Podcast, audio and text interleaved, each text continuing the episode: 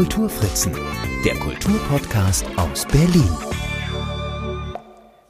Mein Name ist Marc Lepuna und dies ist die siebente Folge meines Berlin Kultur Podcasts. Dieses Mal fasse ich den Kulturbegriff etwas weiter und widme mich der dunklen Seite Berlins. Diese Folge enthält, dies möchte ich als kleinen Hinweis vorausschicken, Beschreibungen von körperlicher Gewalt. Ich werde euch heute von einem seinerzeit durchaus aufsehenerregenden Mordfall erzählen, der zudem noch einen historischen Sonderstatus hat, weil er der Mordfall ist, der zur letzten Hinrichtung führte, die in der kaiserlichen Reichshauptstadt vollzogen wurde. Vorab ein kleiner Exkurs zur Exekutionsgeschichte im preußischen Berlin. Seit Mitte des 18. Jahrhunderts wurden in Berlin Todesurteile auf dem Hochgerichtsplatz in Wedding vollstreckt, einem Galgenplatz, der heute Gartenplatz heißt, und auf dem nun schon seit knapp 130 Jahren ein katholisches Gotteshaus, die Sebastiankirche, steht. Die lange Zeit üblichen Hinrichtungsvarianten waren Erhängen, Verbrennen, Rädern und Enthaupten. Die ersten drei Methoden kamen aber nach und nach aus der Mode. So wurde 1813 hier im Wedding auf dem Hochgerichtsplatz zum letzten Mal ein Scheiterhaufen entzündet.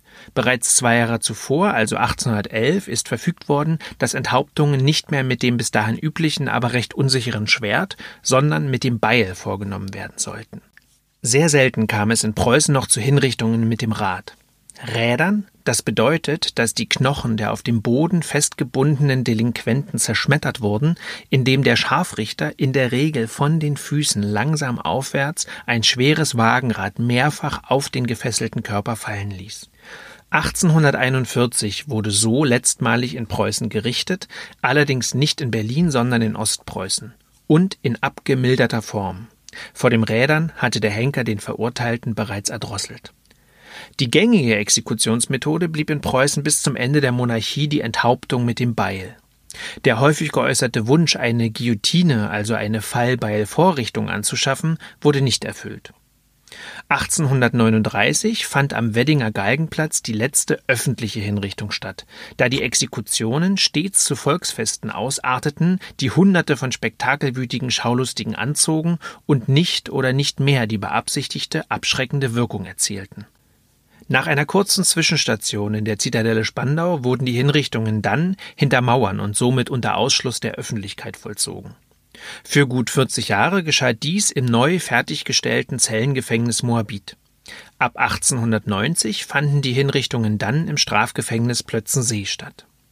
Hier wird auch die heutige Episode enden, denn hier wurde im September 1916 Johanna Ullmann exekutiert.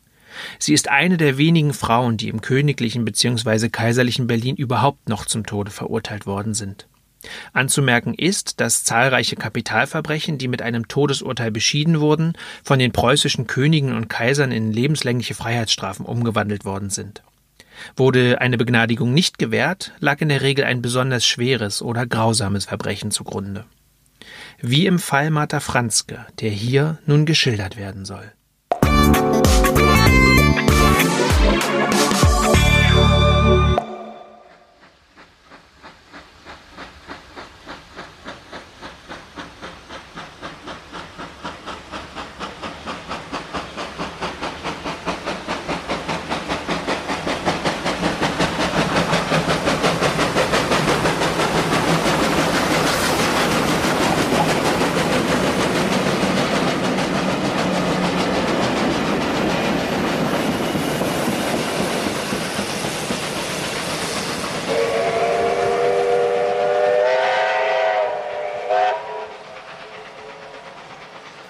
Am 16. März 1916 traf mit dem Abendzug aus Berlin ein 67 Kilogramm schwerer Reisekorb als Gepäck in der pommerschen Provinzstadt Stettin ein, wurde jedoch über Tage nicht abgeholt. Der Vorsteher der Gepäckabfertigung war berechtigt, Eisenbahngut, das nach Ablauf von zwei Wochen noch immer dort lagerte, unter Zeugen zu öffnen. Dies geschah am 5. April 1916. Ein Blick in das sperrige Gepäckstück genügte, um den Anwesenden das Entsetzen ins Gesicht zu zeichnen. Unter blutverkrusteten Lappen und Tüchern lag die zusammengekrümmte Leiche einer Frau, die eine Reihe schwerer Schnittverletzungen aufwies. Der linke Arm und beide Beine waren mit einer Hanfschnur zusammengezogen, und so ist die Leiche wie ein Paket in den Reisekorb hineingepackt worden. Das Alter der Ermordeten schätzte der obduzierende Arzt auf 17 bis 20 Jahre, ein Sexualverbrechen lag nicht vor. Da der Reisekorb in Berlin aufgegeben worden war, am Stettiner Bahnhof, wurde die Berliner Kriminalpolizei alarmiert. Die Feststellung der Toten versprach nicht allzu schwierig zu werden. Sie war 1,60 Meter groß, hatte hellblondes Haar und einen stark vorstehenden Oberkiefer mit nur noch drei Zähnen. In der Berliner Vermisstenkartei fand der Erkennungsdienst dann auch mehrere Mädchen und Frauen, auf die die Beschreibung passte, die Ermordete war jedoch nicht darunter. Aufgrund von Zeitungsberichten über den Leichenfund meldete sich kurz darauf eine Frau, die ihre Schwester als vermisst meldete. Und obgleich die spurlos Verschwundene bereits 33 Jahre alt und die Tote etwa zehn Jahre jünger geschätzt worden war, wurde die Frau nach Stettin gebracht, um sich das Opfer anzuschauen. Ihre Befürchtungen bestätigten sich. Der Mediziner hatte sich schlicht bei der Bestimmung des Alters verschätzt. Die Tote im Reisekorb war die unverehelichte Köchin Martha Franzke, geboren am 24. Januar 1884 in Jetschau, zuletzt wohnhaft in der Berliner Ackerstraße 35.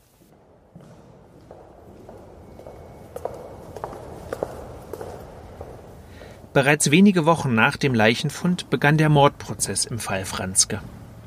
Vor dem Schwurgericht des Berliner Landgerichts I haben sich unter dem Andrang einer zahlreichen Zuschauerschaft die 25-jährige Friseurin Johanna Ullmann und die zwei Jahre jüngere Arbeiterin Anna Sonnenberg, beide aus Berlin, wegen Mordes an Frau Martha Franzke zu verantworten. Während sie in den Anklageraum geführt werden, brechen sie in lautes Schluchzen und Weinen aus. Auf dem Zeugentisch steht ein verdeckter Glasbehälter mit dem präparierten Kopf der Ermordeten. Neben dem Tisch der Reisekorb, in dem die Leiche gefunden wurde. Der Verhandlung wohnen zahlreiche hervorragende Persönlichkeiten bei, unter ihnen der Prinz von Schleswig-Holstein, der türkische Botschafter, der Präsident des Landgerichts und der Oberstaatsanwalt. Sie alle werden Beobachter eines aufregenden Geschehens. Unter den Zeugen befindet sich auch die Mutter der Angeklagten Ullmann, bei deren Erscheinen beide Angeklagte wieder in erneutes Weinen ausbrechen, während die Mutter unter lautem Aufschrei zu Boden sinkt. Hinzuspringende Beamte richten sie unter Zuspruch auf. Sie wird, da die Verteidiger auf ihre Vernehmung verzichten, aus dem Saal geleitet. Unmittelbar nach der Vernehmung zur Person wird der sehr blutarmen Sonnenberg unwohl. Sie sinkt zusammen, so dass Medizinalrat Dr. Stürmer und mehrere Beamte hilfreich hinzuspringen. Doch wie wurden die mutmaßlichen Täterinnen gefunden? Die Ermittlungen der Polizei, die unter der Leitung von Ernst Gennert stattfanden, Ernst Gennert, der zum berühmtesten Kriminalisten seiner Zeit werden sollte, die Ermittlungen hatten sich zunächst auf die Lebensbedingungen der Ermordeten gerichtet. Dabei stieß man auf Helene Bahl, mit der Martha Franzke ein Liebesverhältnis hatte und in der Ackerstraße zusammenlebte. Sie hatten sich schon vor Jahren in einer Gastwirtschaft im Rosenthaler Stadtviertel kennengelernt. Helene Bahl war dort als Abwäscherin, Martha Franzke als Köchin beschäftigt. Da die zehn Jahre jüngere Helene Bahl auch Kontakt zu Männern suchte, war die Beziehung von Eifersucht und Streit geprägt. Die zur Vernehmung aufs Präsidium geladene Geliebte blieb vorerst jedoch unauffindbar. Befragungen führten die Polizei unter anderem in den Damenfriseur Salon Voitas in der Elsasser Straße, die heute Torstraße heißt. Martha Franzke und Helene Bahl hatten dort regelmäßig verkehrt. Die Geschäftsführerin des Frisiergeschäfts, eine gewisse Johanna Elsner, beteuerte jedoch, Helene Bahl seit Tagen nicht mehr gesehen zu haben. Unmittelbar darauf überschlugen sich die Ereignisse. Dem Dienstmann, der den Reisekorb am Stettiner Bahnhof angenommen hatte, war inzwischen wieder eingefallen, dass ihm zwei Frauen den Auftrag erteilt hatten, einen Reisekorb aus ihrer Wohnung abzuholen. Erst nach längerem Zögern hätte eine der Frauen die Adresse in sein Buch eingetragen, den Namen jedoch gleich wieder überkritzelt. Er legte sein Dienstbuch vor. Der Schriftzug Friseurladen Voitas war noch zu entziffern. Bei einer erneuten Vernehmung leugnete Johanna Elsner die Beteiligung an dem Mord, gestand aber, von dem Verbrechen gewusst zu haben. In ihrer Abwesenheit sei es in ihrer Wohnung zu einem heftigen Streit zwischen Helene Bahl und Martha Franzke gekommen, in dessen Verlauf Helene Bahl die Freundin umgebracht hätte. Die Bahl soll die Leiche allein in dem Reisekorb verstaut haben und sie, Johanna Elsner, lediglich beauftragt haben, den Korb als Bahngut wegzuschaffen. Um die Freundin, die unter der Tyrannei der eifersüchtigen Martha Franzke so gelitten hätte, nicht in Schwierigkeiten zu bringen, hätte Johanna Elsner geschwiegen. Helene Bahl war somit die Hauptverdächtige im Mordfall Franzke. Sie schien mit ihrer abweichenden sexuellen Orientierung und ihrem Hang zur Promiskuität die perfekte Täterin. Das Bild der sexuell abweichenden Frau stand damals dem Bilde des verbrecherischen Weibes sehr nahe. Eine Fahndung wurde eingeleitet und kurze Zeit später wurde Helene Bahl in einem Lokal in der Elsasser Straße verhaftet. Dennoch ermittelte die Kripo und der Ernst Gennert in alle Richtungen weiter, da Ungereimtheiten blieben. So stellte der Schriftsachverständige fest, dass die Adresse im Buch des Dienstmannes weder von Johanna Elsner noch von Helene Bahl eingetragen worden war. Dazu befragt, erklärte die Elsner nach einigem Zögern, die Schreiberin sei eine Kundin gewesen, Anna Sonnenberg, die das Formular lediglich für sie ausgefüllt hätte. Eine äußerst labil wirkende Anna Sonnenberg wurde daraufhin aufs Polizeipräsidium zitiert. Sie gab zu, die Adresse ins Buch des Dienstmannes geschrieben zu haben, beteuerte aber über den Inhalt des Reisekorbs nichts gewusst zu haben. Kurz darauf behauptete sie jedoch, völlig unvermittelt, Johanna Elsner, nicht Helene Bahl hätte Martha Franzke ermordet.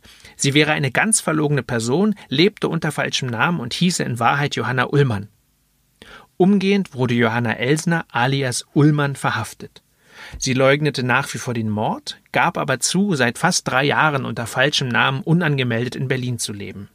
Einige Zeit hätte sie in Kiel in einem Bordell gewohnt, wo sie für ihren Verlobten, den Friseur Fritz Woiters, anschaffen gegangen sei. Aus reiner Not hätte sie einem Freier 300 Mark gestohlen und wäre geflüchtet. Weil sie fürchtete, polizeilich gesucht zu werden, lebte sie in Berlin nun unter falschem Namen und führte den Frisiersalon Woiters, seit ihr Verlobter im August 1914 zum Kriegsdienst eingezogen worden war. Die psychisch auffällige Anna Sonnenberg hingegen verstrickte sich immer hoffnungsloser in Widersprüche, verlor schließlich die Nerven und legte am 13. April, acht Tage nachdem die Tote im Reisekorb gefunden worden war, ein Geständnis ab. Sie hätte Johanna Ullmann geholfen, Martha Franzke zu ermorden. Ullmann hingegen blieb bei ihrer Version der Mordgeschichte. Erst als ihr das Geständnis der Sonnenberg vorgehalten wurde, brach sie in einem hysterischen Weinkrampf zusammen und legte ebenfalls ein Geständnis ab. Planung und Ausführung der Tat verliefen demnach folgendermaßen. Das Friseurgeschäft lief seit Kriegsbeginn schlecht. Die Schließung drohte, da Johanna Ullmann die Miete nicht länger zahlen konnte. Auch Anna Sonnenberg ging es nicht besser. Sie hatte keine Arbeit, musste sich jedoch um ihren zweijährigen unehelichen Sohn kümmern. Während die Frauen also Abend für Abend zusammensaßen und sich ihre Not klagten, kamen sie immer wieder auf den vermeintlichen Reichtum von Martha Franzke zu sprechen, die jedem gezeigt haben soll, dass sie viel Geld in einem Zigarettenetui auf der Brust trug. Die schmeißt mit dem Geld nur so rum und wir wissen nicht, wie wir über nächsten Tag kommen sollen. Zuerst sollen sie beschlossen haben, Martha Franzke zu erschießen und auszurauben. Mit dem Revolver, den der Bräutigam von Johanna Ullmann zurückgelassen hatte, sollen sie im Salon eine Schießübung gemacht haben. Der Schuss hätte jedoch die Wasserleitung durchschlagen und eine ordentliche Überschwemmung angerichtet. Zudem befürchteten die Frauen, ein weiterer lauter Schuss könnte Nachbarn aufmerksam machen, so dass sie einen anderen Plan in die Tat umsetzten. Das Opfer wurde in den Laden gelockt, wobei der Verdacht von vornherein auf Martha Franzkes Geliebte gelenkt werden sollte. So hatte Johanna Ullmann einen Liebesbrief unter dem Namen eines ehemaligen Helfers ihres Verlobten Wolters verfasst, eines Mannes, an dem Helene Bahl offenkundig hing. Diesen Brief ließ die Ullmann mit einem Strauß Blumen bei Martha Franzke abgeben, welche, wie vorher berechnet, außer sich geriet und sich auf die Suche nach ihrer Partnerin machte. Diese Suche führte sie erwartungsgemäß in den Friseurladen. Anna Sonnenberg und Johanna Ullmann heuchelten Mitgefühl und baten ihr Opfer in die Wohnung zu einer Tasse Kaffee. Ganz geheuer schien Martha Franzke die Einladung jedoch nicht zu sein, denn sie soll gesagt haben Kinder, ihr plant etwas. Ich weiß nur nicht was. In dem Augenblick, als sie die Kaffeetasse zum Mund führen wollte, warf ihr Anna Sonnenberg eine Schlinge um und Johanna Ullmann schnitt Martha Franzke mit einem Rasiermesser in den Hals. Die Schwerverletzte wehrte sich mit allen Kräften, sprang auf und warf sich auf ein Sofa. Dort erhielt sie einen zweiten Halsschnitt. Das Messer rutschte aus und beschädigte das Sofa. Martha Franzke sprang an die Tür, um zu entkommen, diese war jedoch verschlossen. Die Verfolgte erhielt noch einige Stiche und Schnitte und wurde darüber hinaus mit einem Schlagring verletzt. Als Martha Franzke tot war, öffneten ihr die Angeklagten die Bluse und nahmen das Zigarettenetui heraus. Es enthielt lediglich zwei 20-Markscheine und den Wohnungsschlüssel.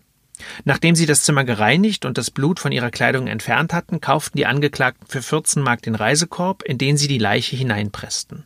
Danach fügte Johanna Ullmann dieser diverse Schnitte im Gesicht zu, um sie unkenntlich zu machen. Anschließend begaben sie sich zum Stettiner Bahnhof, gaben dort die Abholung des Reisekorbs in Auftrag und lösten für sechs Mark eine Fahrkarte nach Stettin.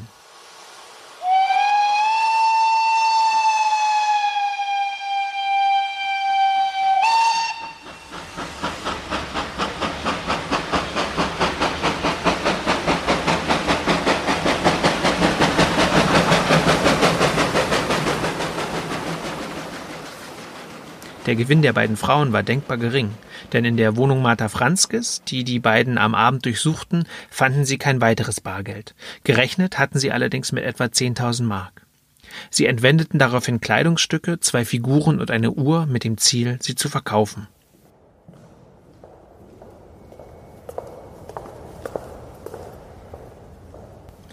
Am 9. Mai, keine zwei Monate nach der Mordtat, begann bereits der Prozess gegen die 25-jährige Friseurin und die 23-jährige Fabrikarbeiterin. Medizinalrat Störmer äußerte sich vor Gericht über die Zurechnungsfähigkeit der etwas älteren Angeklagten wie folgt. Die Ullmann ist eine von Stufe zu Stufe versunkene Person, bei der der chronische Alkoholismus und ihr vagabundierendes Leben als Kellnerin, Bardame und Bordellinsassin in verschiedenen Städten zu einer Verrohung und ethischen Verkümmerung geführt hat. Es liegt nicht ein Schatten einer Bewusstseinstrübung oder dafür, dass sie bei der Begehung der Tat nicht im Vollbesitz ihrer geistigen Kräfte gewesen sei, vor. Die Verhandlung endete noch am selben Tag mit einem Todesurteil wegen Mordes, schweren Raubes und Diebstahls gegen die beiden Frauen. Eine eingelegte Revision wurde vom Reichsgericht zurückgewiesen. Da an der Zurechnungsfähigkeit Anna Sonnenbergs bei der Ausführung der Tat Zweifel bestanden, wurde ihr Todesurteil in eine lebenslängliche Zuchthausstrafe umgewandelt. Ihr Sohn kam in ein Waisenhaus.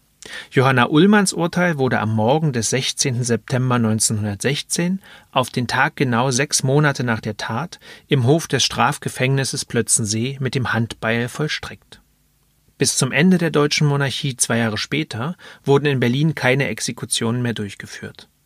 Johanna Ullmann war somit nicht nur die erste in Plötzensee hingerichtete Frau, sondern zugleich auch der letzte Mensch, der im kaiserlichen Berlin mit dem Tode bestraft wurde.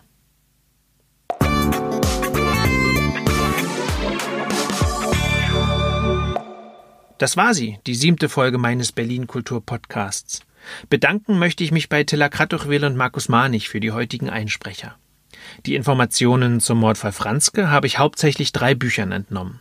Verbrechen in Berlin von Regina Styriko, Morde im preußischen Berlin 1815 bis 1918 von Udo Bürger sowie Verworfene Frauenzimmer, Geschlecht als Kategorie des Wissens vor dem Strafgericht von Melanie Grütter. Bibliografische Angaben findet ihr in den Show Notes zu dieser Folge. Die nächste Episode gibt's am kommenden Sonntag. Alle bisherigen könnt ihr ja jederzeit nachhören. Ich würde mich freuen, wenn ihr diesen Podcast abonniert und bin dankbar über Feedback und gespannt auf Themen, die euch interessieren. Lasst es mich wissen. Mein Name ist Marc Lepuna. Vielen Dank fürs Zuhören.